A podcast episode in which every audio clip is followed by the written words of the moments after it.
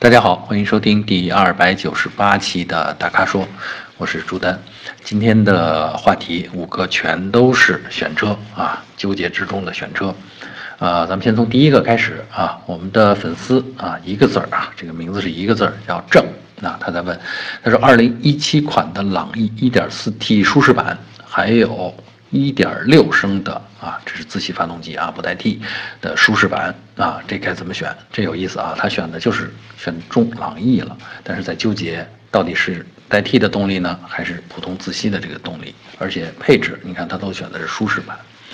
呃，我的观点是这样啊，就是如果是新手，就是说你对开车没有那么强烈的感觉，或者是。因为你是新手，你还感觉不到，还不会产生那么多感觉的话，你就选1.6啊，因为这个自然吸气发动机啊，首先它不用你顾虑那么多的事儿啊，技术上相对简单，然后呢，它提供的动力又足够一个新手在不能够，呃，处理好众多复杂的交通情况下啊的时候。它的动力足够一个新手来调动了啊，调动了啊，所以呢，这是如果是新手，我建议你就选简单一点，而且车价也相对的低啊，这是一点六。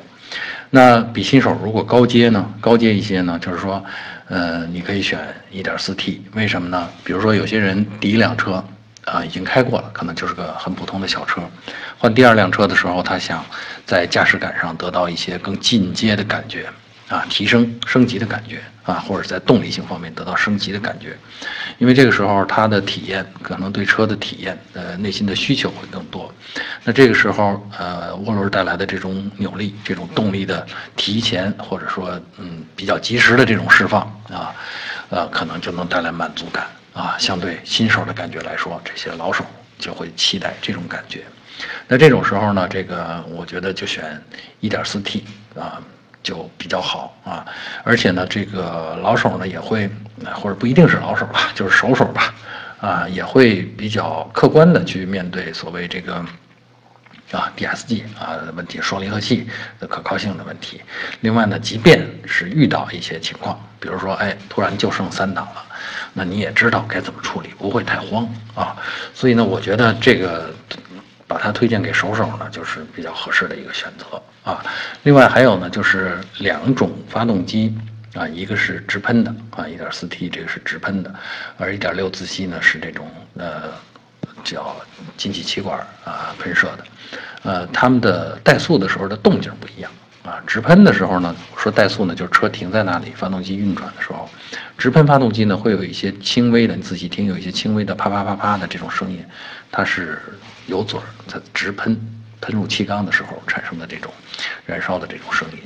呃，可能有些人不太不太喜欢。如果你把这个自吸的跟这种直喷的机器放在一起的话，在怠速的情况下，车外听啊，这个直喷的显得稍微的吵闹一些，稍微啊，这个一这种感觉因人而异啊。呃，另外呢，这个动力的感觉就是1.6的自吸，大众的这台1.6的自吸呢，很柔。动力很柔，而 1.4T 呢，很猛，啊，或者相对那1.6来说就显得比较猛了，所以这是两种动力感觉，这也是我把1.6推荐给新手的这个考虑啊。所以你说具体怎么选，呃，真的就看你的需求是什么。如果你就是希望代步平平安安，平时随便这样，呃，日常的使用啊，没有太多的驾驭感，不期待下太多驾驭感的话。也到省钱了，你就选一点六就 OK，好吗？啊，第二个问题回答我们粉丝啊，建涛啊，他的问题呢也是，他说落地十五万左右啊，他要买观致五啊，观致五是个 SUV，尽管只有两驱版本，但是他人家确实是 SUV 啊。他问买观致五性价比如何啊？他要注重的是安全、车内味道啊，还有这个车内的静音效果，还有乘坐的舒适度。啊，呃，观致五呢是相对小众的一个车型啊，所以呢，我想给它做个对比来说明这个问题。我其实也蛮喜欢观致五啊，喜欢它的这种造型设计啊，内饰的设计简约，嗯，这种感觉，它是比较这种国际范儿的这种感觉，是我觉得相对呃我们很多目前热销的那些自主品牌的 SUV，它的设计更成熟啊。怎么说呢？不是那么浮躁，不是那么好表现啊，爱炫耀的那种设计，这是我比较喜欢的这种风格啊。当然。这个市场上的选择，大家各自有各自的选择。观致五呢，可能当然观致本身的产品线也不够强，所以呢，观致五的本身的这个销量也不是特别大啊。再加上观致这个车呢，这个造车的理念一开始就冲着安全去的，就是刚度啊，车身的强度足够啊。然后呢，这个动力上呢，我们的感觉虽然它配的是一点六 T 的发动机，但是这台发动机的那种呃扭矩平台的那个效应不是特别明显。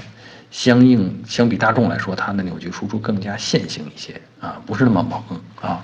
所以呢，这也造成说，哎，我这开的是个 1.6T 了，怎么不是那么给力 哈？这是这是观致五的这个动力的感觉啊。你要说性价比如何，其实我愿意拿出两个车来做比较啊，一个是跟它功能相近的啊，呃，但是行驶起来的，还有一个功能相近，然后行驶的质感也跟它相近的，那是高尔夫的嘉旅。啊，嘉旅呢其实是算个跨界车，虽然不是 SUV，比这个观致五要矮一头，大概差了这么一百毫米吧，坐姿上面啊，高度差了一百毫米，不是空间啊，就是坐姿，我说的眼点啊，视线的高度差了一百毫米，但是高尔夫嘉旅的行驶起来的这种精细感，还是保持了大众家族的这个产品的一贯的那个档次那种感觉。呃，还有呢，就是它的动力，我觉得尽管它配个 1.4T 的发动机，但是它的输出的感觉要比刚才我描述的，呃，观致五的那个感觉要好啊，而且它的价位基本上也能够做到十五万左右啊，那你得去砍一砍价才能够做到这个落地十五万啊，这是拿高尔夫嘉旅做个比较，那提醒我们这位建涛同学，你可以去感受一下这两款车。对比一下，看看如果你仍然喜欢这个观致，那选观致没错。另外还有一款车可以跟观致形成对比，那就是荣威 RX 五啊，它比观致呢略高一点啊，呃，然后呢它呃是一个整个的应该是个嗯标准的 SUV 的这样的身段啊这样的架构，呃。它的动力系统啊，用的其实也是类似呃观致五的那个调教，也不是特别猛的那种扭矩输出。然后车呢，好像比观致五呢这个重量上面好像还要重一些，因为车也好像尺寸稍微大一点。所以，呃，但荣威呢就是那种我刚才说的那种自主品牌的那种设计风格，就是呃有点炫耀，有点夸张啊，外观和内饰都有。但是如果你喜欢，这就。正好是你的菜，那就无所谓了。如果你不喜欢，反过来又强调了，就是让你产生的感觉就是，那你选这个荣威啊，选观致五的这个性价比就凸显了，对不对？所以呢，我建议我们建涛同学重点去对比试驾一下高尔夫的嘉旅和荣威 RX 五，然后你自然就有结论了，好吧？我总之是觉得十五万左右买观致五是可以的，好吧？呃，第三个问题回答我们粉丝啊，名字叫乘风破浪啊，他好像以前也问过啊。乘风破浪，他问的是东风风行的景逸 X 五怎么样啊？它的1.6动力够用吗？呃，要不要升级买2.0的啊？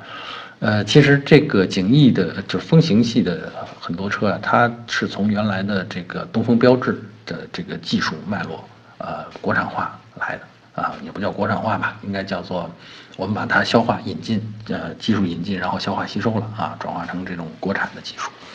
呃，这两个1.6和一2.0的这个发动机呢，其实跟呃原来呃最早的东风标致307上面用的1.6和2.0是一脉相承的。那到现在呢，它动力指标呢也跟那个时候是接近的啊。那一个是这个1.6的呢，它的这功率数呢大概是一百二十二马力，然后二点零的呢是一百四十七马力啊，这两个，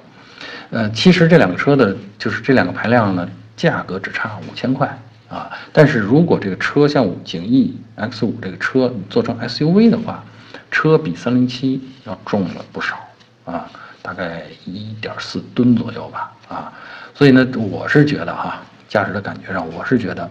二点零的这个呃。感觉更好一些啊，动力更充，谈不上充沛，更充足吧啊，更充足一些。但是话说回来，呃，如果我们打算就是八九万块钱去解决问题，那这五千块钱就显得这个差别落差就挺大的了。那是不是一点六的动力就一定不够用呢？那返回到我们第一个话题，这个时候呢，我是第一个话题里边提到了新手老手的问题啊。其实一点六的动力，尤其是这一台就是景逸上面配的这台一点六发动机的动力，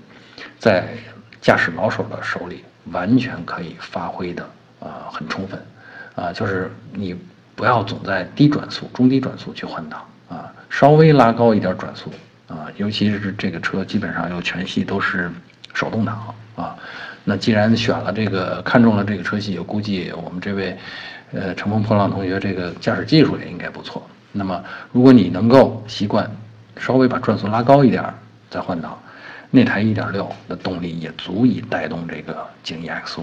这款车啊，所以开起来不会有乏力的感觉啊。当然，这就是驾驶风格、个人操作习惯的问题了啊。这就是我的建议。所以呢，如果你是老手的话，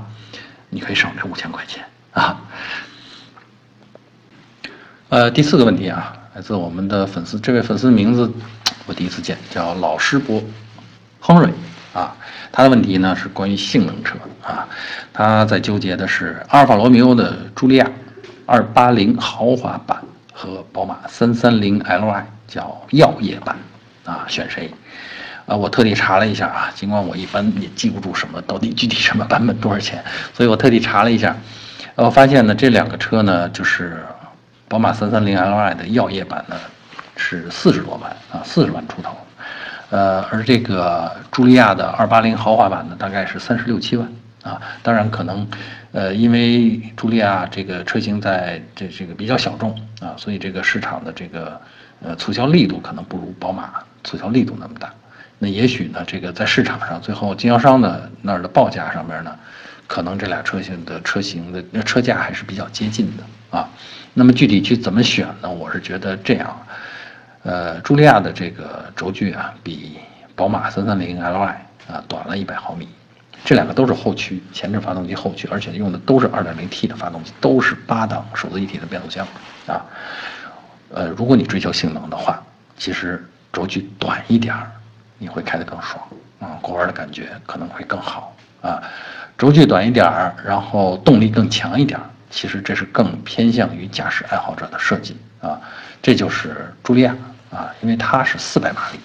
啊，四百牛米，对不起，四百马力就了不地了啊，它是四百牛米啊。然后呢，这个呃，宝马的三三零 i 呃 Li 呢，它的最高的扭矩啊，扭矩平台呢是在三百五十牛米啊。所以，如果你酷爱驾驶的话，你开茱莉亚的时候，你的感觉会更过瘾啊。嗯，但是另外一点啊，就是它茱莉亚它属于一种叫我们。我们我们同事习惯于把它叫做热血车，就是驾驶迷、驾驶爱好者特别喜欢的车。但如果你只是做日常代步的话，啊，或者你没有什么那么多机会去充分发挥它的这种操控能力的话，那那它还真不如宝马三三零 Li 开着又有面子，实用性也高，因为后排宽敞嘛，对吧？然后配置人家肯定也不比那个呃茱莉亚差，呃，所以呢。就是从实用的角度上来讲，这个三三零可能要胜过这个茱莉亚的二八零，啊，所以呢，我是觉得，呃，这事儿你真的如果准备说我要买个热血车，特别是，啊，你家里已经有了其他的车的话，啊，不满足于那些车的驾驶感受的话，其实我鼓励你试一下这个阿尔法罗密欧的茱莉亚，啊，而且这个车的设计非常个性啊。而且你你开个这么个车，跟那些同样热爱驾驶的那些同好来说，也有新的话题可以交流，对不对？呃，第五个问题啊，这是最后一个问题啊，我们粉丝啊，名字叫小广，他在问 C 四世嘉值得买吗？啊，说跟轩逸比起来。各有什么优势劣势？那看来呢，它的感觉上是倾向于啊雪铁龙的东风雪铁龙的 C 四世家啊，但是呢要跟轩逸呢去纠结一下啊。嗯，我觉得是这样，就是嗯这两个车比起来啊，首先 C 四世家并不比轩逸贵啊，其次呢它的这个驾驶感更强，驾驶感是什么呢？就是说你开车的时候车给你回馈的那种感觉啊，就是车对你心领神会的那种感觉啊。呃，世嘉啊，或者说这个雪铁龙这个做的要比日产做的要好啊。还有一个加分项呢，就是世嘉它是在比较低的配置上，它也是配了 ESP 的，就是你花同样的钱，你在呃世嘉上能得到 E ESP，但是在在轩逸上你可能就得不到这个 ESP 了。我觉得 ESP 还是一个很重要的一个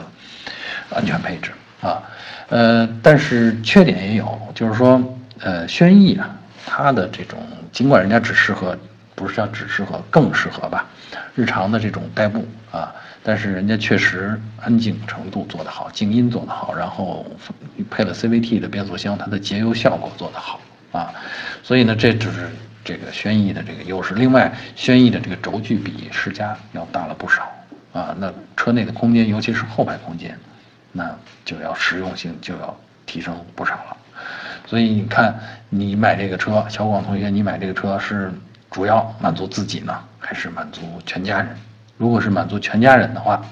哎，可能轩逸就比世嘉要好一些。当然，如果家里人都听你的啊，或者你就是个小家庭，啊，后排也只是孩子坐坐的话，那世嘉确实开起来比轩逸更过瘾一点啊，也能完成你的生活要求啊。好，以上就是本期大咖说的全部问题。啊，欢迎大家继续在我们的微信公众号还有车评网中向我们提问啊！如果你想了解更多的汽车资讯啊、导购信息，你就持续关注我们的微信公众号还有车评网。我们下期节目再见。